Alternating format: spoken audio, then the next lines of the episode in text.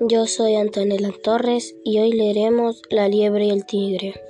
Qué gran decepción tenía el joven de esta historia. Su amargura absoluta era por la forma tan inhumana en la que se comportaban todas las personas. Al parecer, ya a nadie le importaba nadie. Un día, dando un paseo por el monte, vio sorprendido que una pequeña liebre le llevaba comida a un enorme tigre malherido, el cual no podía valerse por sí mismo. Le impresionó tanto que al ver este hecho que regresó al día siguiente para ver si el comportamiento de la liebre era casual o habitual.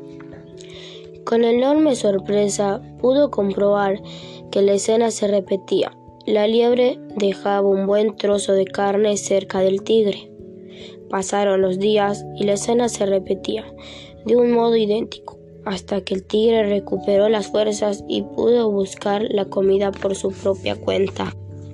Admirado por la solidaridad y cooperación entre los animales, se dijo, no todos están perdidos si los animales, que son inferiores a nosotros, son capaces de ayudarse de este modo, mucho más lo haremos las personas. Y decidió vivir la experiencia. Se tiró al suelo simulando que estaba herido y se puso a esperar que pasara alguien y le ayudara.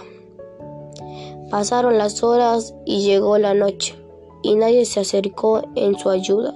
Estuvo ahí durante todo el día y se iba a levantar, mucho más decepcionado que cuando comenzaba a leer esta historia, con la condición de que la humanidad no tenía el menor remedio.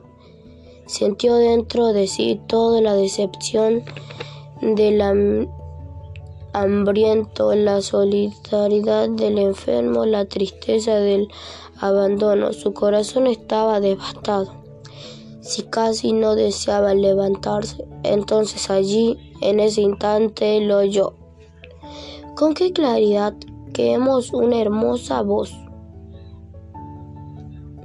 Muy dentro de él dijo, si quieres encontrar tu semejanza, si quieres sentir que todo ha valido la pena, si quieres seguir creyendo en la humanidad para encontrar a tu semejanza, ¿cómo haremos?